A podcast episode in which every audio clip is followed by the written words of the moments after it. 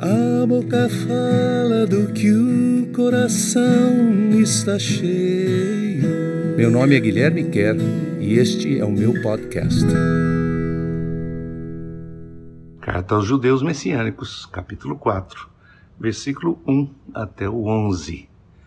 Nós estamos estudando a, a carta aos Hebreus, chamada também de Carta aos Judeus Messiânicos, e entendendo por que, que a revelação de Jesus é superior à revelação que nos vem através da lei e através de Moisés, não é isso?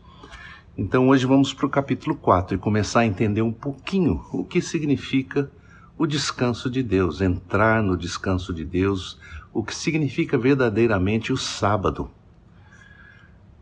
Versículo 1. E ele já nos deixou também uma promessa de experimentar o seu descanso. E todos deveríamos andar com devido respeito a Deus para não acontecer de morrermos no meio do caminho, como eles morreram. Está se referindo de novo aqui ao povo que saiu do Egito em direção à terra prometida. Ou seja, quando há uma promessa de chegar a alguma coisa que Deus está nos dando como um descanso, quer dizer, as promessas de Deus são sempre boas, as promessas de Deus são sempre de um futuro bom e esperança. Então ele prometeu ao povo: você vai sair desse lugar de escravidão, de servidão, e vai chegar num lugar gostoso, onde, onde tem leite, tem mel, tem coisas gostosas que você vai usufruir.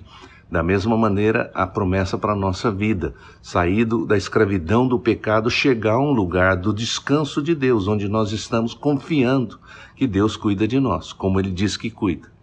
Porque assim como eles, nós ouvimos a mensagem ser pregada. Só que eles não tiraram proveito algum do que foi dito, porque não receberam a palavra com fé. Então, a palavra que é pregada, a palavra que é passada para nós, a palavra que é revelada, seja a palavra que foi revelada por meio de Moisés ou a revelação do Senhor Jesus, precisa ser acolhida com fé. Alguém já disse que fé é a nossa resposta àquilo que Deus faz. Então, a, a, palavra, a revelação é Deus estendendo a mão para nós, né? Isso é graça. Graça é Deus estendendo sua mão lá de cima, assim, para nós, nos oferecendo alguma coisa.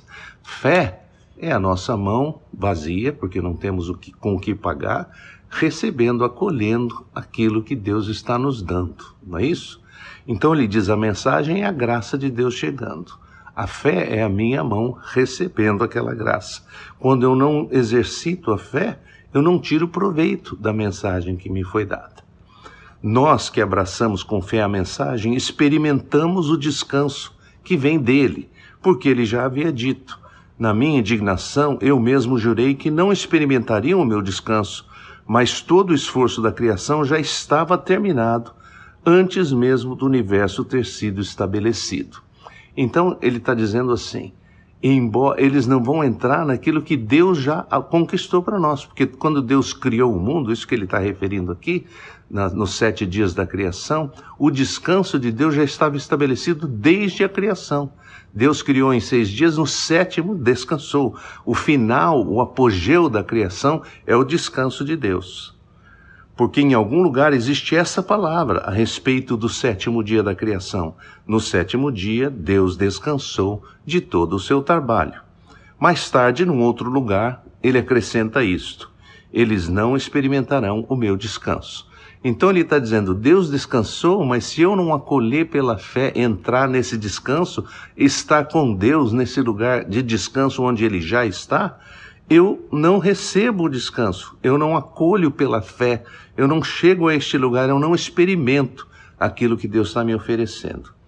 Isso indica que a experiência do descanso ainda está aberta, até porque aqueles que ouviram a mensagem, mas não confiaram nela e desobedeceram, não entraram nesse descanso.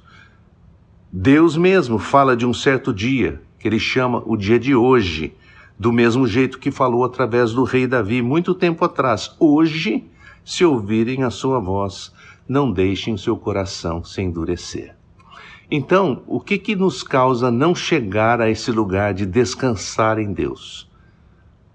A falta de fé, não confiarmos nele, ouvimos a sua voz, mas não, não darmos atenção à sua voz, deixando o nosso coração endureceu, endurecer.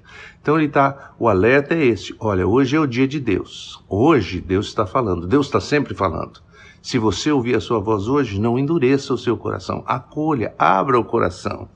E se essa experiência do descansar em Deus já tivesse acontecido quando Josué levou o povo para dentro da terra prometida, não haveria mais necessidade de se falar sobre um, um outro tempo de descanso, como se fosse alguma coisa ainda no futuro. Claro, se eles já tivessem chegado ao descanso, Josué não teria falado que haveria um tempo de descanso ainda.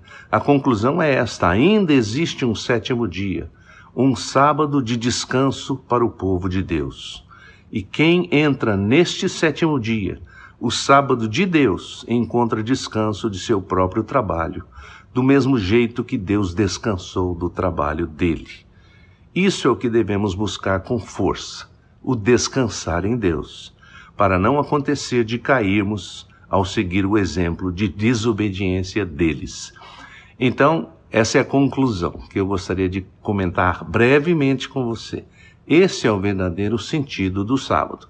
Por isso que para Jesus, quando os, os, fariseus ficavam em cima dele, querendo saber, você curou essa pessoa no sábado, essa pessoa está levando a sua, a sua, o seu, a sua esteira, onde ele estava deitado lá pedindo esmolas num sábado, ele não pode trabalhar no sábado.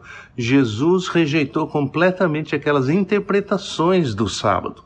O, o, sábado de Jesus é o descansar em Deus, é entrar. O sábado é o descanso de Deus, é o andar no descanso de Deus.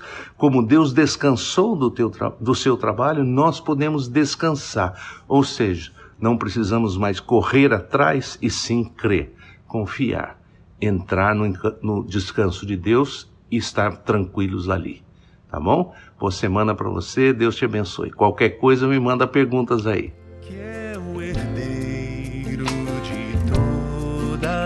coisas criadas.